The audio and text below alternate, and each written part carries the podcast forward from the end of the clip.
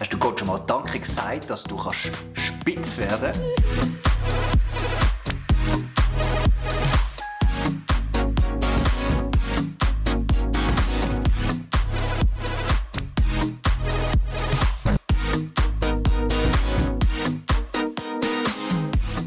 Ich meine, Gott hat dich geschaffen als sexuelles Wesen und dann hat er gesagt, das ist sehr gut. Nur wir sind alle schon oft konfrontiert mit falschen Erwartungen und dann Enttäuschungen, Verletzungen und dann komischen Ansichten zu dem Thema Sexualität und Beziehung. Aber in dieser Serie wollen wir wieder dieser Freude nachjagen. Der Freude nach göttlicher Lust und Liebe. I'm so. Sehr schön. Hey, ihr seid eine fantastische Crowd. Hey, äh, die, die haben es geliebt, hier oben zu singen mit den Lichten und alles. Es ist wirklich ein Privileg, am heutigen Abend da zu sein und zu predigen. Und heute äh, gehen wir so richtig de, de, dem Fundament mal von der Sexualität in der Bibel auf den Grund. Und es wird recht intensiv. Weil wir haben uns vorgenommen, wir machen eine Message über alles, was die Bibel sagt über Sex. Sogar ein alles. Ähm, das heißt, wir gehen richtig Highspeed durch, durch, durch die Bibel durch. Wir haben vier Parts, die wir genau miteinander anschauen. Und du musst wirklich ready sein. Ich hoffe, du bist ein bisschen frisch noch im Kopf, hast eine strenge Woche wahrscheinlich gehabt mit Arbeiten. Aber ich brauche euch heute Abend so richtig in, Hoch in Topform. Sind ihr ready? Ja gut, ich bete jetzt gleich noch. Jesus, ich lade dich ein am heutigen Abend. Ich bitte dich, Heiliger Geist, führe uns in die Wahrheit. Schenke uns ein Verständnis für das, was dein Wort wirklich sagt am heutigen Abend. Amen. Ich habe letztens einen Podcast geschaut von einfach auch einem, der über Sex predigt hat. Ähm, und dann habe ich wie gemerkt, er fängt an, liest aus der Bibel und dann redet er weiter und so. Und dann äh, nimmt er verschiedene psychologische Studien und redet noch ein bisschen über kulturelle Sachen. Und schlussendlich ähm, landet er an einem Punkt, wo ich mega respektiere, dass das seine Meinung ist. Aber ich bin völlig nicht mehr rausgekommen, was ist jetzt seine Meinung und was ist jetzt wirklich das, was die Bibel sagt. Und ich habe gemerkt, ich muss euch da ein bisschen helfen, damit ihr das ein bisschen gut könnt unterscheiden könnt. Was ist jetzt schon seine Meinung und was ist jetzt eher einfach das, was die Bibel sagt. Und äh, natürlich ist meine Meinung die einzige, die gilt in dieser Kirche. Ich bin ja Pastor da. Nein, ich, ich, mein Ziel ist, euch in eine Mündigkeit hineinzuführen. Ich sage euch ehrlich heute meine Meinung in gewissen Sachen. Vielleicht siehst du Sachen anders, aber ich möchte dich vor allem ausrüsten, dass du kannst umgehen, die Bibel lesen und die Sachen nehmen, auf den Heiligen Geist hören, dass du kannst eine Meinung dir bilden und in die Wahrheit dich hineinführen durch die Bibel und durch den Heiligen Geist. Und das soll dich inspirieren heute. Und ich habe euch Hilfe. Ich habe nämlich einen Theologen mitgenommen heute Abend. Niemand anders als der Tobi Schwegler. Tobi, Tobi, Tobi. Er ist, er ist Pastor im ICF Glarus und ICF Rapperswil. Und du bist heute da. Er hat extra auch seine Bücher mitgenommen und wir werden heute zusammen da miteinander äh, über das reden und ich habe ihn da schön als Lehrerpult angesetzt. Und am Tobi seine Aufgabe ist es möglichst, die biblischen Sachen möglichst ähm, uninterpretiert euch überzugeben. Logisch, alles schon nur, wenn du eine deutsche Bibel liest, ist sie schon interpretiert, weil irgendjemand hat sie natürlich übersetzt. Aber meine Aufgabe ist es, mehr eigentlich nachher das, was er sagt, oder die biblischen Sachen ein bisschen umzusetzen, wie, was machen wir jetzt da drüber, wie, ähm, da damit, wie nehmen wir ins Leben hinein. Verstehen ihr die Rolle? Und sonst kommen wir da langsam rein. Wir starten nämlich miteinander gerade in das rein. Tobi, ich würde sagen, wir fangen den mal ausnahmsweise vorne an. Ähm, ganz am Anfang Bibel, Schöpfungsgeschichte und lass uns zuerst mal angehen anschauen, bei der Schöpfung. Wie und warum und was hat Gott den Mensch geschaffen und kommt dort sogar schon Sex vor? Ja, es ist natürlich spannend, wenn man die Bibel aufschlägt. Vielleicht hast du sie auch schon aufgeschlagen und ziemlich am Anfang geht es um die Schöpfung. Und in dieser Schöpfung, nämlich im ersten Kapitel der Bibel, geht es schon mal um Sex. Weil wir lesen dort miteinander im äh, Genesis, also 1. Mose 1, 28. Und Gott segnete sie und gab ihnen den Auftrag, seid fruchtbar und vermehrt euch, bevölkert die Erde und nehmt sie in Besitz. Herrscht über die Fische im Meer, die Vögel in der Luft und über alle Tiere auf der Erde. Und das ist noch spannend, dass Gott den Mensch schafft und dem Mensch, der erste Auftrag, den er am Mensch gibt, hat gerade mit Sex zu tun. Yes! Der erste Auftrag hat mit Sex zu tun. Das ist schon mal eine geile Ansage. Ja. Es hat mit Sex zu tun. Und das Spannende ist, dass das, die Situation, wo Gott den Mensch geschaffen hat, ist vor dem Sündenfall gewesen. Also muss Sexualität, die, die Vermehrung über Sex, muss zu Gottes ursprünglichem Schöpfungsplan gehört haben und ist nicht ein notwendiges Übel geworden durch die Sünde, sondern es hat schon ins Paradies hineingehört. Und darum ist Sex etwas Gutes.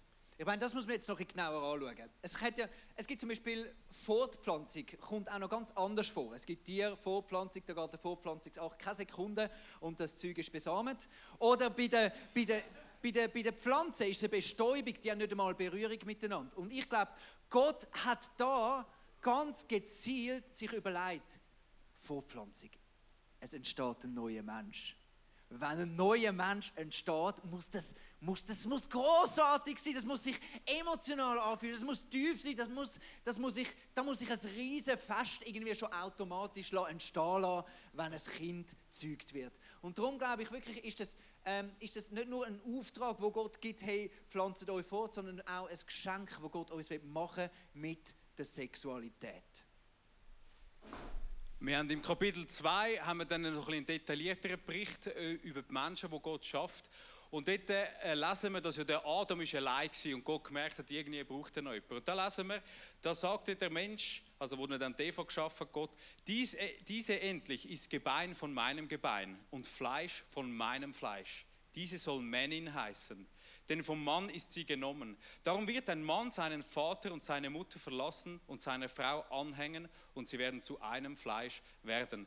Vielleicht ist jetzt die Übersetzung nicht mega geläufig. Männin, was heißt das? Es kommt aus dem Hebräischen, ist einfach Ish, ist der Mann und Isha ist dann eigentlich die Frau. So eine weiche, wie Frauen sind, schön weiche, endig Isha.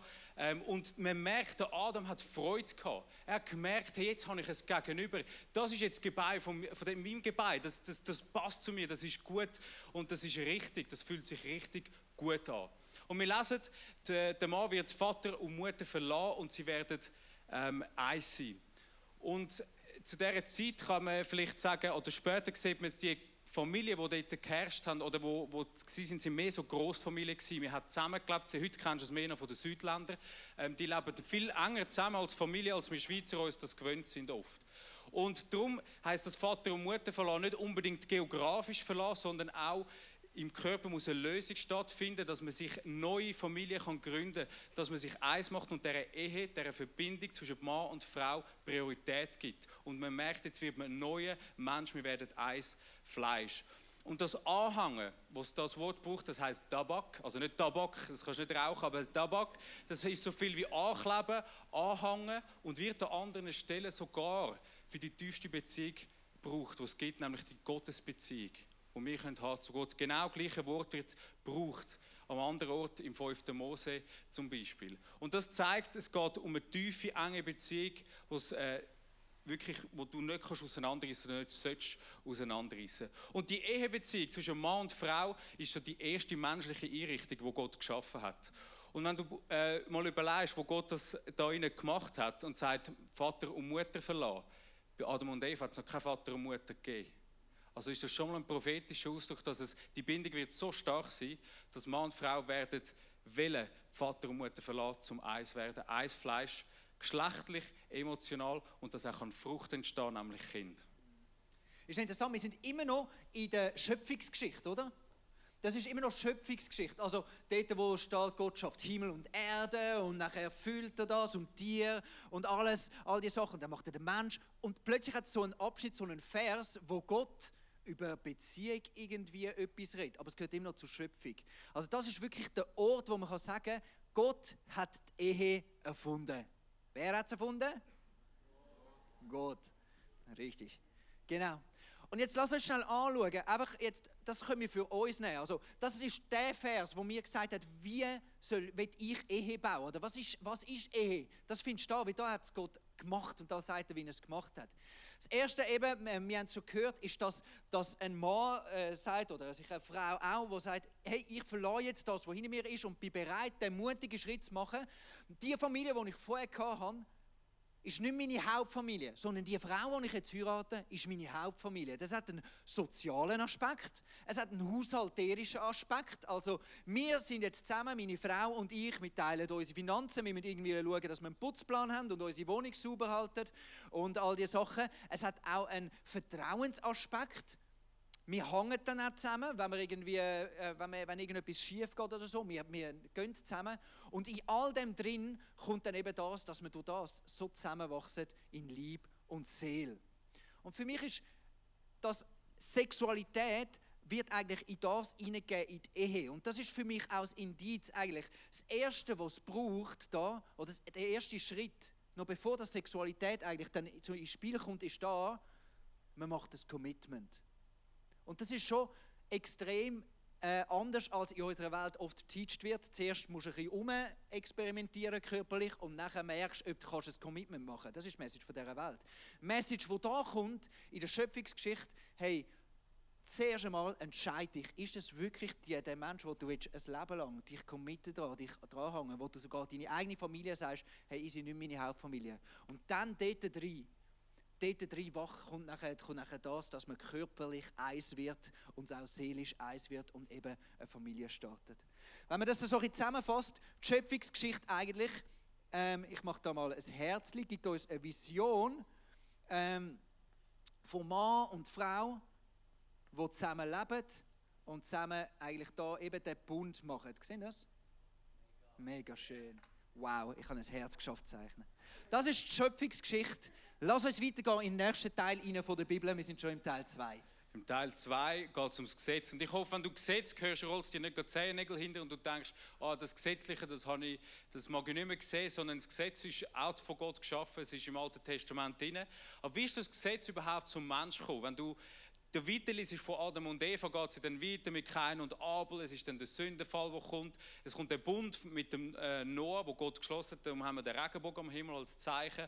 Und dann kommt die Zeit der Patriarchen. Dort ist der Abraham, der Isaac und der Jakob. Und ein Sohn von äh, Jakob, das ist der Josef. Im Musical ist ja auch um den Josef gegangen, der verkauft wird äh, nach Ägypten. Und dort ist der gewesen und hat dann zuerst ein bisschen unten durch müssen, war im Gefängnis, gewesen, sie haben ihn verarscht und dann ist er aber an eine gute Stelle gekommen beim Pharao. Und durch das ist dann später in der Hungersnot, ist ja äh, seine Familie von, von seinem Vater, seine Brüder sind gekommen und haben äh, wollen das Essen bei ihm holen. Und später hat er seine ganze Familie auf Ägypten genommen und ist dann eigentlich ist dann das Volk Israel in Ägypten groß geworden. Das heißt aufgewachsen und dann später auch unterdrückt worden von den Ägyptern, weil sie zu groß geworden sind. Und dort ist nachher der Mose drinnen geboren. Und den Mose kennen wir äh, vielleicht. Und de, durch den Mose und die zehn Plagen ist es nachher möglich gewesen, aus Ägypten auszuziehen in die Wüste. Und sie sind dann ausgezogen in die Wüste. Und äh, du musst dir vorstellen, das Volk man ist sich nicht ganz einig unter den Theologen, ob das jetzt äh, 500.000 Leute sind oder ob das eine Million, zwei Millionen Leute sind. Aber es sind, wir gehen mal aus, etwa eine Million Leute gewesen, die Israeliten, also ein rechter, rechtes Zeltlager, das stattgefunden hat. Und dort drinnen hat Gott nach ein Gesetz gegeben, diesen Israeliten, dem Volk Israel. Man muss sich mal vorstellen, so ein Volk von eben über eine Leuten und sie haben keine Regeln, kein Gesetz, nichts, wäre ein riesiges Chaos. Und dort hat Gott eigentlich das Gesetz geschaffen. Gott hat grundsätzlich eine gute Absicht mit jedem und dann hat er wie eigentlich so wie einen Rahmen geschaffen ähm, für das, was ist noch gut. Und das, äh, das, der Rahmen für der, von dem, das ist eben das Gesetz vom Mose. Du hast das schon mit ihnen, es gibt ja mega viel eigentlich so Gebot. Ähm, die haben aber wie meistens ein bisschen Linie. Warum gibt es die Gebot? Was haben die für eine Funktion, Tobias? Also das eine ist, glaube ich, schon ordentlich. Wenn du einen, einen riesen Haufen Menschen zusammen hast, ist es gut, wenn es eine gewisse Richtlinie gibt. Aber wo das Gesetz reingekommen ist, wo Gott es den Menschen gegeben hat, hat er einen Bund geschlossen mit ihnen. Er hat gesagt, ihr seid mein heiliges Volk, auserwählte Volk. Ihr seid mein Eigentum und ihr sollt heilig sein darum. Und darum ist das Gesetz eigentlich ein Gesetz für ein theokratisches Volk. Ein theokratisches Volk heißt ein Volk, das sich von, von Gott bestimmen lässt, wo Gott herrscht. Und so ist das Gesetz eine Richtlinie und, und Möglichkeit, die Vision für ein theokratisches Volk, dass sie wissen, was durchgeht. Gleichzeitig tut das Gesetz auch Sachen schützen, wo Gott für schützenswert haltet. Es gibt Sachen, wo man, wo man muss schützen und das schützt das Gesetz. Und das Gesetz zeigt auch etwas, es ist eine Offenbarung auch vom Wesen von Gott. Dass man sieht, wie ist Gott, wieso, wenn man darüber nachdenkt, wieso hat er das gemacht, was ist ihm wichtig. Und das ist das Unveränderliche am Gesetz. Wir lesen aber auch im, im, ähm, in Markus 12,30 das ist eine neutestamentliche Stelle. Ähm, dort wird er von einem Pharisäer gefragt, wo, wo sehr klar war in der Schrift, hat gesagt, hey, wenn man das Gesetz muss zusammenfassen muss, was ist das Wichtigste? Und Jesus gibt zur Antwort, und er zitiert dort im 5. Mose Stelle, also eine alttestamentliche Stelle, er sagt, und du sollst den Herrn, deinen Gott von ganzem Herzen, von ganzer Seele, mit all deinen Gedanken und all deiner Kraft lieben. Das zweite ist ebenso wichtig. Liebe deinen Nächsten wie dich selbst. Kein anderes Gebot ist wichtiger als diese beiden. Also wir sehen, das ganze Gesetz fasst in dem zusammen. Und dann können wir daraus schliessen, hey, die Aufgabe vom Gesetz ist, hey, was ehrt Gott? Was hilft mir in dieser Beziehung zum Vater können zu stehen?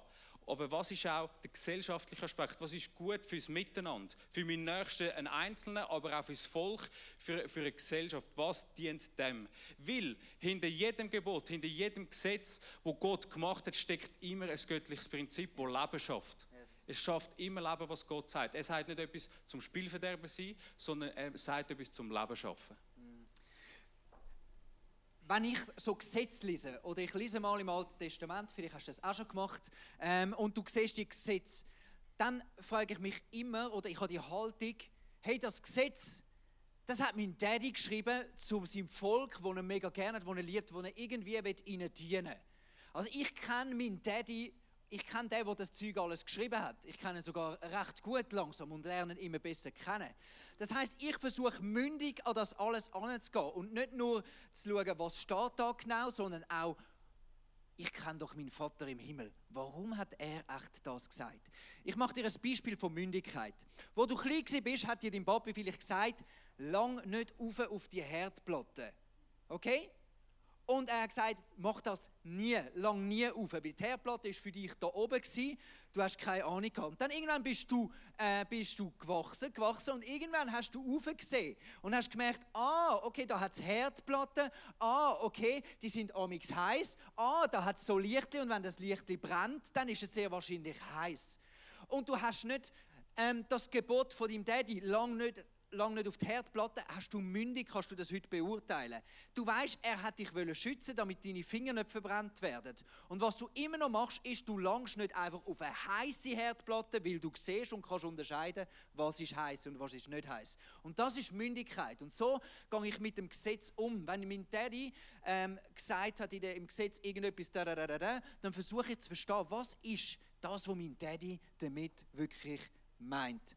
Zum Beispiel ähm, im, im Gesetz hat es sehr, sehr viele Hygienesachen, wo Gott gesagt hat, seinem Volk hat sie gelehrt, wie sie sollen hygienisch äh, sein wenn man jetzt das, die Wissenschaft das heutzutage anschaut, dann merken sie, dass die Juden, oder die nach dem Gesetz gelebt haben, hygienisch einen viel höheren, besseren Standard haben als alle Kulturen rundherum. Ist doch crazy. Gott hat ein Wunder eigentlich, das Gesetz ist ein riesen Wunder, wo er sein Volk geschützt hat. Jetzt ist es aber so, wenn ich jetzt einmal vergesse, vor dem Essen die Hände zu waschen, dann habe ich nicht das Gefühl, oh Scheiße, jetzt hasst mich Gott, weil ich die Hände nicht gewaschen habe vor dem Essen. Verstehst du, was ich meine? Ich bin mündig. Das heißt, ich verstehe, Gott will, dass ich hygienisch lebe. Das heißt, ich soll grundsätzlich mich gut waschen, meine Hände gut waschen und wenn ich aus dem Tram ausgestiegen bin und nachher will essen, dann vielleicht ist es schon noch gut, noch schnell Töpfe ähm, unter den Wasserhahn zu heben. Mega gut. Jetzt habe ich den, den Ding verloren, wo wir sind. Weiter. Mach du weiter. Ja, ja. Also wir, vielleicht kennst du die zehn Gebote und schon dort äh, lesen wir etwas über Sexualität, nämlich du sollst nicht Ehe brechen. Das ist mega bekannt und es zeigt jetzt der Aspekt, Gott möchte etwas schützen und er möchte gewisse Richtlinien geben, sollst nicht Ehe brechen. Und Ehebruch passiert viel auch mit dem geschlechtlichen Akt, dass man fremd geht und die Ehe so bricht. Also man sieht, Gott will etwas schützen, Gott will Richtlinien geben. Es ist zumal auch für den Betrogenen geil, wenn, wenn, äh, wenn deine Frau mit einem anderen ins Nest geht und so, das ist einfach für das gesellschaftliche Nebel nicht gut. Es ist für deine Ehe absolute Katastrophe. Darum sagt er, du sollst nicht Ehe brechen. Er hat das schützen. Und wir lesen an vielen Orten im Gesetz, dass Gott etwas zu sagen hat zu Sexualität. Zum Beispiel im 3. Mose, das ganze Kapitel 18, das ist ein spannendes Kapitel, du musst das mal lesen. Ähm, dort äh, geht es zum Beispiel um Inzest. Das heißt, hey, du sollst nicht mit Blutsverwandten Geschlechtsverkehr haben. Und dort zählt er alle möglichen Varianten auf, mit der Schwiegertochter, nicht mit der äh, Mutter oder nicht mit der Frau von deinem äh, Vater und äh, was deine Mutter ist vielleicht oder Halbmutter oder was auch immer. Einfach, es hat jenste Möglichkeit, wo du siehst, mit wem du nicht sollst schlafen und, und äh, das ist krass, so, dass es geht um Sex, während äh, wenn die Frau ihre Tage hat. Das ist auch so etwas, das steht in dem Kapitel. Lustig oder spannenderweise kommen kommen Kindsopfer noch vor in dem Kapitel. Oder Homosexualität, also es steht, ähm, eine Frau soll nicht bei einer Frau liegen, wie man bei einem Mann liegt, oder ein Mann soll nicht bei einem Mann liegen, wie er bei einer Frau liegt. Und äh, das Letzte, das leuchtet uns wahrscheinlich allen ein, ähm, soll der Mann oder die Frau soll auch nicht beim Vieh, also bei Tier sein. Also sexuelle Praktiken mit Tier soll es auch nicht geben. Also Gott sagt vieles zu Sexualität. Das ist so ein, ein, ein typischer Abschnitt aus der Bibel, wo uns eben dann vielleicht ein bisschen Mühe macht. Also wenn die Bibel da im gleichen Kapitel davor redet, ich darf jetzt nicht mit meiner Frau schlafen, wenn sie ihre Tage hat und auch einfach kein Kind opfern. Also es ist wie nicht so das Gleiche für mich jetzt, oder? Also ich glaube, wir sind alle ein bisschen der gleichen Meinung, dass Kindopfern wirklich nicht so toll ist. Damals übrigens ist es nicht so eindeutig gewesen, weil viele Götter, also Götter, Religionen haben das verlangt, dass man Kind opfert. Das ist nicht so selbstverständlich gewesen in der damaligen Zeit. Aber wie nehme ich jetzt das mündig, diese Sachen? Ich möchte dir ganz spezifisch auf eins von denen eingehen. Ähm, jetzt bei der Sex haben mit meiner Frau, wenn sie ihre Tage hat. Jetzt überlege ich mir, was ist der Gedanke da dahinter, wo Gott hat. Auf der einen Seite ist sicher ein hygienischer ähm, Grund ähm, hinter, dem, äh, hinter dem Gebot und auf der anderen Seite hat es auch mit dem Blut zu tun. Blut hat in dem Alten Testament immer eine, kultische Bedeutung. Blut ist im Tempel gebraucht worden, zum Menschen Schuld zu vergeben und zum Menschen wieder zu versöhnen mit Gott. Und darum hat Blut nicht sollen sonst irgendeine Berührung geben mit dem Mensch. Und bei uns ist es ja nicht so anders. Mich hat auch Blut wieder mit Gott verbindet, das Blut von Jesus. Verstehst du? Und darum ist das Blut von Jesus das, was mich reinwäscht von der Sünde. Und das ist das einzige Blut, das Kraft hat in meinem Leben. Darum ist es für mich jetzt nicht das Problem, wenn ich irgendwo Blut anlange oder dir ein Pflasterli auf deine Wunde mache und dabei noch ein bisschen Blut an meine Hand kommt. Ich werde nicht unrein durch das. Und darum finde ich jetzt, ich dürfte Sex haben mit meiner Frau, während sie ihre Tage hat, wenn wir das würden wollen. Machen wir aber nicht. Aber verstehst du, ich versuche zu verstehen hinter all diesen Sachen. Und jetzt bei den anderen Sachen ist, ist es jetzt äh, ist es wieder andersrum. Ein Kindsopfer wird jetzt schwierig für mich zu sagen, ja, das ist jetzt, glaube Gott nicht mehr so wichtig im Neuen Testament.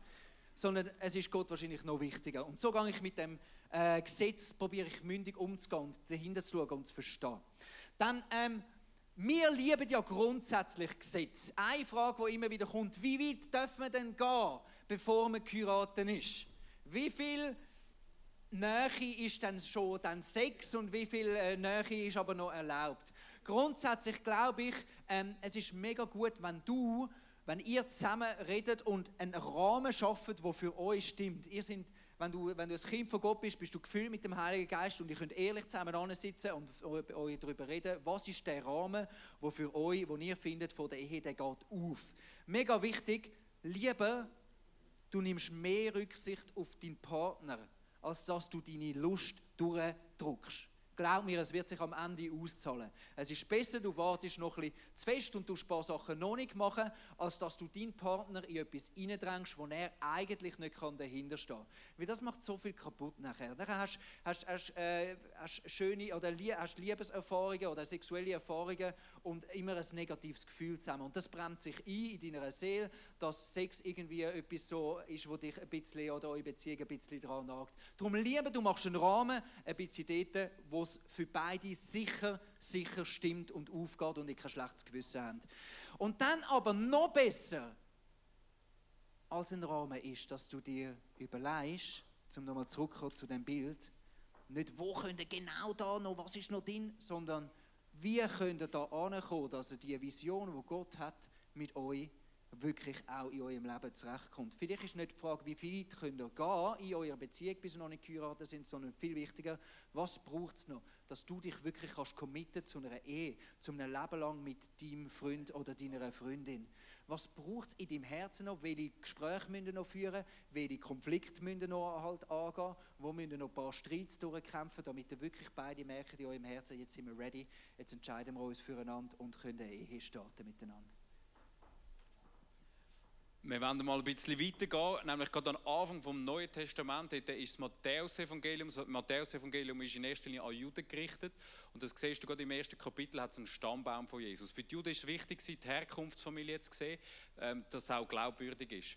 Und wenn man den Stammbaum von Jesus anschaut, ich habe immer das Gefühl, ja, exegetisch, also so bibelauslegemäßig ist jetzt das nicht wahnsinnig spannend, weil du sind einfach nehmen, so Auflistungen, die kannst du überspringen.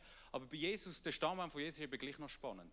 Weil es kommen nur schon, dass Frauen vorkommen, ist spannend. Das war nicht üblich gewesen, in so einer patriarchalischen Welt, wo Männer so ein bisschen Sagen hatten. Es kommen Frauen vor. Und was für Frauen vorkommen, möchte ich euch auch noch sagen. Ich habe vier rausgepickt. Ähm, zum Beispiel Tamar, die hat den Judah verführt, indem sie sich als Prostituierte verkleidet hat. Oder dann haben wir Rahab, die im Stammbaum vorkommt. Das war eine heidnische Hure. Und dann haben wir zum Beispiel noch die Ruth, das war eine Moabiterin, die ziemlich sicher Götzendienst gemacht hat. Und Bathseba kennen wir von David. Die kommen beide von David und Bathseba, ähm, die Ehebruch begangen haben. Also außerehelichen Geschlechtsverkehr. Und da ist, sehen wir schon, der Stammbaum von Jesus ist sehr interessant. Ich bin davon überzeugt, dass das mega ein Zeichen ist. Warum ist Jesus auf die Welt gekommen? In seinem Stammbaum schon hat er Sachen eigentlich gewählt, die außerhalb von diesen, von diesen Regeln sind, außerhalb vom Gesetz und hat sie trotzdem gebraucht, um wieder Gottes Wille und Gottes ursprünglichen Plan in Erfüllung zu bringen.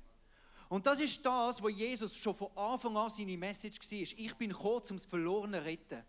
Und darum ist das ein Zeichen schon am Anfang an, dass das, was Jesus tut und auch das, was Jesus am Tag hat, am Kreuz, das ist das, was es wieder möglich macht. Du hast nie deine Vergangenheit zu fest verbockt dass Gott nicht wieder dich kann und deine Sexualität und deine Beziehungen wieder dort anbringen dass du kannst eine erfüllte zur Erfüllung kommen. Gott ist nie, hat dich nie abgeschrieben, du bist nie zu schuldig, deine Geschichte ist nie zu fehlerhaft, als dass Jesus etwas Großartiges wieder kann damit machen. Wenn Gott mit diesen Leuten und diese Leute haben wirklich sexuelle Sachen gemacht, würden wir nicht machen, würde wahrscheinlich niemand da machen. Und wenn Gott mit diesen Leuten wieder seine Geschichte schreibt, dann kann es mit dir noch lange. Für das ist Jesus gekommen. Und wir sehen das an der Geschichte äh, von der Ehebrecherin, wo, wo die Pharisäer kommen mit ihrer Frau und sagen, hey, wir haben sie beim Ehebruch ertappt. Du kannst dich schon mal fragen, wie haben sie die überhaupt ertappt beim Ehebruch? Irgendwo haben sie da reingegüchselt. Aber sie bringen sie von Jesus und sagen, ähm, hey, ähm, die muss gesteinigt werden vom Gesetz aus. Aber Jesus ähm, sagt, der, der, unschuldig ist, soll den ersten Stein werfen. Und alle zotteln davon. Und Jesus schaut sie an und sagt, dann verurteile ich dich auch nicht, erklärte Jesus. Geh hin und sündige nicht mehr.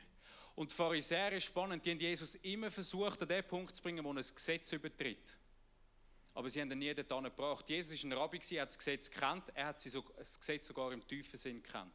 Und sie haben es nie geschafft, dass er das Gesetz übertreten hat. Und auch an dieser Stelle, der Einzige, der sündlos war, der Einzige, der das Recht hatte, den Stein zu nehmen und auf diese Frau zu rühren, hat es nicht gemacht. Er hat diese Frau nicht verurteilt. Er hat sie nicht abgewertet.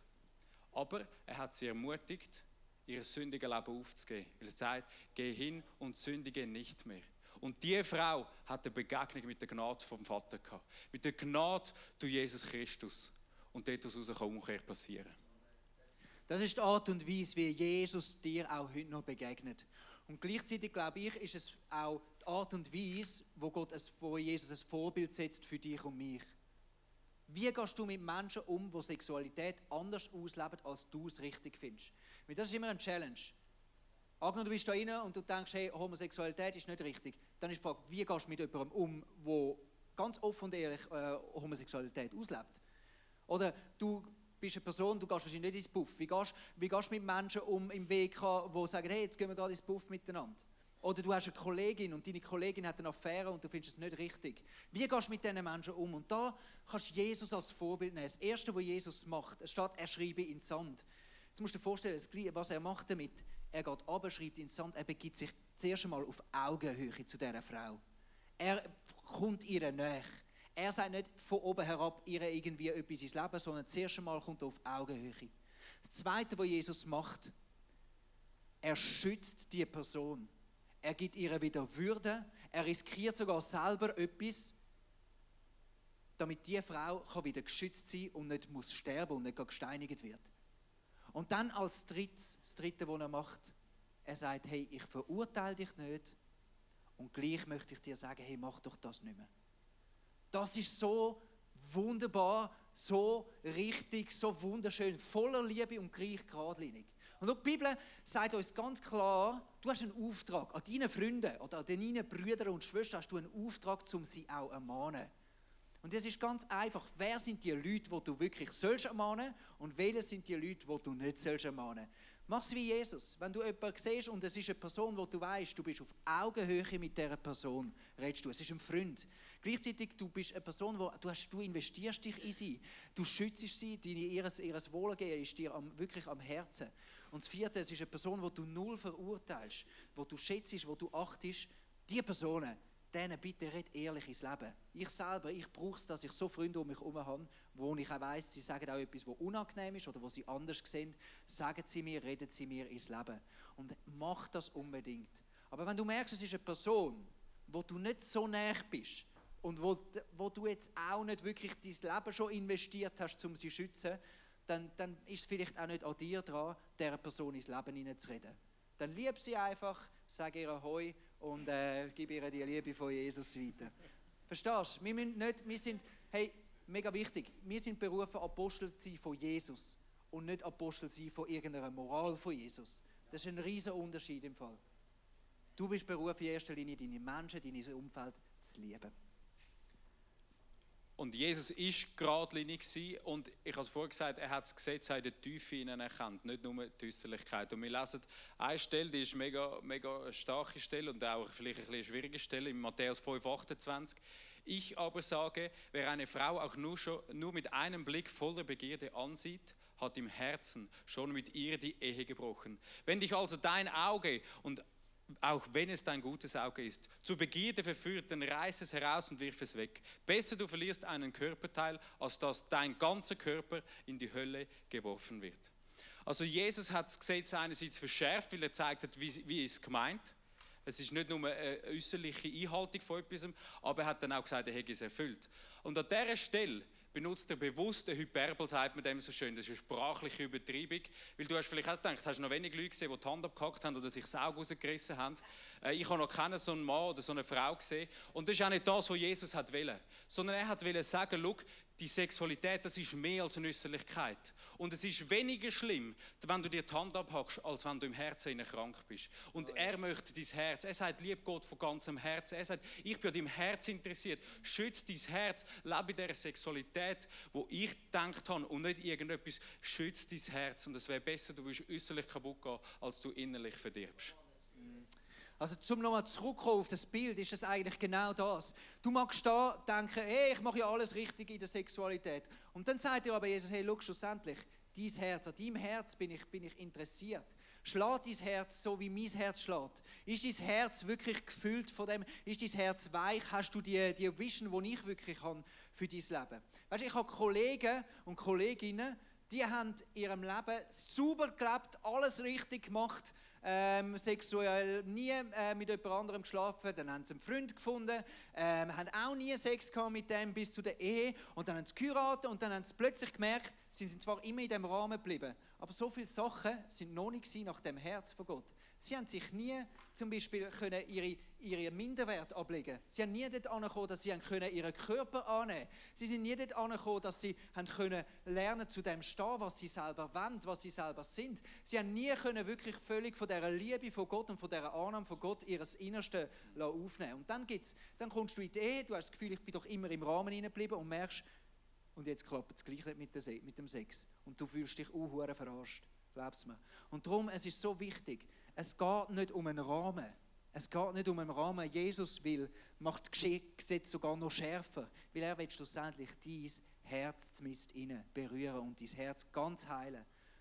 dass du volle Annahme hast, dass du voll versöhnt bist, auch mit deinem Körper und äh, voll gefüllt bist von dieser Liebe von Jesus.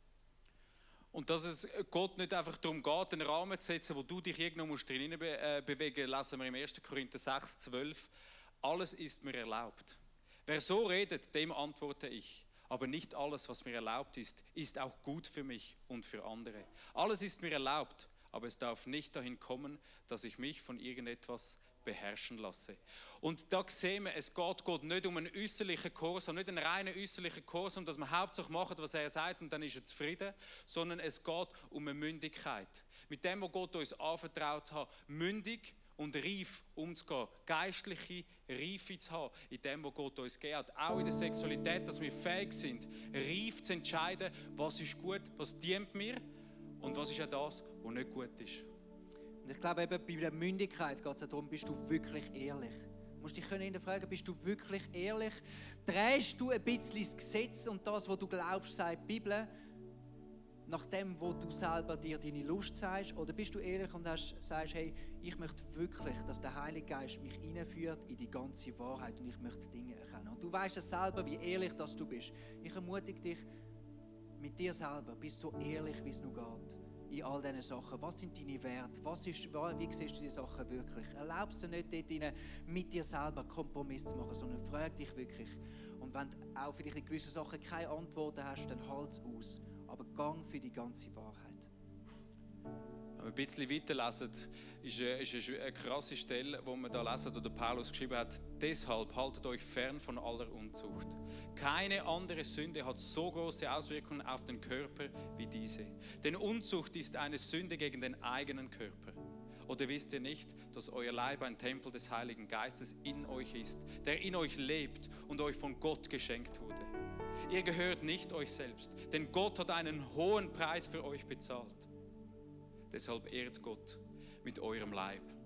Und es gibt immer die Frage, ja, sind denn alle Sünden gleich? Und ich glaube, man kann Nein sagen. Ich glaube, Sünden sind dadurch gleich. Alle Sünden sind gleich, dass sie uns von Gott trennen und dass wir Gnade vom Vater brauchen.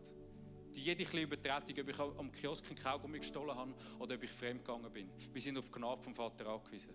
Dort sind alle Sünden gleich. Aber in der Konsequenz sind Sünden unterschiedlich. Und hat der Kaugummi wahrscheinlich die kleine Konsequenz, als wenn ich fremdgegangen bin. Und darum, Gott möchte, dass wir vorsichtig und weise mit unserer Sexualität umgehen. Du darfst auch nicht unterschätzen, es gibt nie easy Sex. Das gibt es nicht. Das wird uns oft so vermittelt, auch in den Filmen. Ah, und dann hat er mit der noch Sex und mit der noch Sex und er ist, bleibt immer cool und das macht nicht mit ihm. Es macht zumindest das mit ihm im realen Leben, dass sein Herz abstumpft gegenüber dem Menschen. Das, das, du kannst nicht die Liebe von Gott in dir hineintragen und, und, das, und, und das gleichzeitig machen. Es macht etwas mit deinem Herzen. Und meistens, du weißt, das ist ja das, was Psychologie eigentlich eindeutig bestätigt, ähm, Sex macht immer etwas mit dir.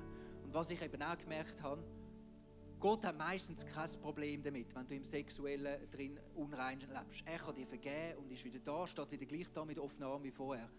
Aber irgendwie ist es für dich nachher schwieriger, wieder in die Arme von Gott die Gnade wieder anzunehmen. Und ich merke, das macht wieder etwas. Ich möchte dich ermutigen, mach es trotzdem. Lauf in die Arme von Gott immer wieder. Aber unterschätze es nicht. Es gibt kein easy Sex, wo kein Effekt hat auf deine Seele. Ich glaube, genau darum ist es so wichtig, dass wir lernen, da, ich habe euch da ein Dübli angemalt, dass wir lernen, im Heiligen Geist leben. Ich meine, Jesus macht die, die Gesetze, die da sind, die sonst schon schwierig sind, noch extremer, noch krasser. Aber Jesus ist nicht, ist, ist nicht hartherzig dir gegenüber. Jesus weiß auch, hey, ich gebe euch den Heiligen Geist. Und der Heilige Geist hat die Aufgabe, dich in die volle Wahrheit hineinzuführen. Und weißt, wir haben das Gefühl, dass Sex sei nicht ein geistliches Thema. Ich, weiß, ich glaube, der Heilige Geist sieht das anders. Ich glaube, dass deine Sexualität, egal wie, wie, wie du sie siehst, wie sauber oder göttlich dass du sie siehst, ich glaube, der Heilige Geist liebt dich von da näher an das Herz anzuführen, an die Vision, die Gott wirklich hat. Auch wenn du außerhalb vom Gesetz noch irgendwo lebst und noch Sünde, äh, Sünde praktizierst, dann wird er dich trotzdem äh, einführen wieder in das. Der Heilige Geist will das Werk in dir hinein tun, damit du Jesus ähnlicher wirst. Wir lesen das im 2. Korinther 3, Vers 18. Der Geist des Herrn wirkt in uns, sodass wir Jesus immer ähnlicher werden und immer stärker an seine, seine Herrlichkeit widerspiegeln.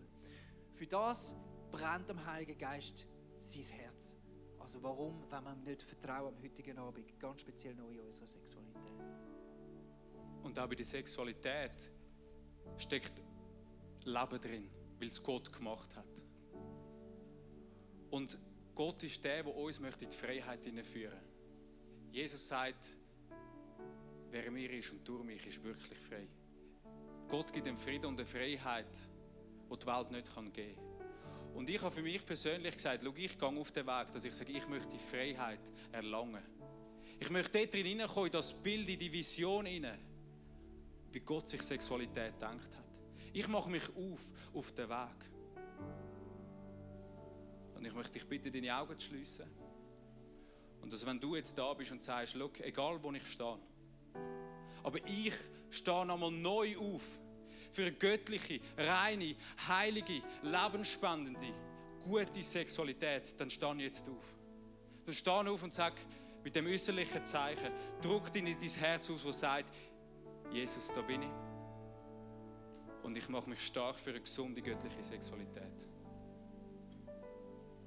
Und vielleicht fühlst du dich wie die Ehebrecherin, die am Boden liegt. Und dann sage ich dir, Jesus ist heute Abend da wo sich genau auf die Knie beugt, dir in die Augen schaut und sagt, schau, ich verurteile dich nicht.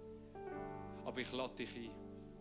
Ich lade dich ein, dein sündige Leben abzulegen und das Leben in Fülle zu entdecken, auch in deiner Sexualität. Und er stellt dich wieder als heilige, makellose, reine Brut vor sich hin und sagt, schau, deine Geschichte ist noch nicht fertig geschrieben. Wir gehen weiter. Lass uns doch alle aufstehen und ich möchte noch beten mit uns allen.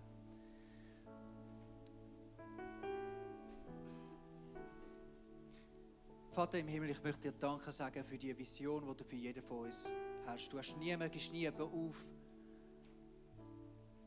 Du hast gute Gedanken über jedem. Und ich bitte dich, Heiliger Geist, dass du uns führst in die Wahrheit hinein. Es ist zum Teil komplex oder zum Teil auch schwierig. Es ist immer unglaublich emotional, das Thema.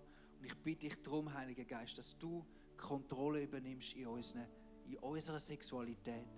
Hilf uns dort, wo wir gefangen sind, in eine Freiheit hineinzukommen. Hilf uns dort, wo wir, wo wir verletzt sind, Verletzungen loszulassen. Hilf uns dort, wo wir einfach Schwierigkeiten haben, Jesus, dort zu überwinden. Heiliger Geist, wir brauchen deine Führung in diesem Thema. Amen. Amen. Wenn Gott in unser Leben hineinredet, so wie er es vielleicht jetzt gerade bei dir gemacht hat, dann ist das etwas unglaublich Kostbares. Darum heb das wirklich und nimm das mit in deinen Alltag. Wir feiern jeden Freitag zusammen eine Celebration im Herzen von Zürich und wir würden uns freuen, wenn wir dich dort willkommen heißen. Mehr Infos dazu findest du auf unserer Webseite 20.ch oder auf Facebook. Wir haben auch andere geniale Events unter der Woche oder geniale Camps, die gerade vielleicht könnten etwas sein für dich. Wenn du etwas erlebt hast mit Gott, dann schreib doch das uns auch. Das würde uns mega ermutigen und wir würden uns freuen, mit dir zu connecten. Bis bald. Tschüss. Ciao. Ciao. so close.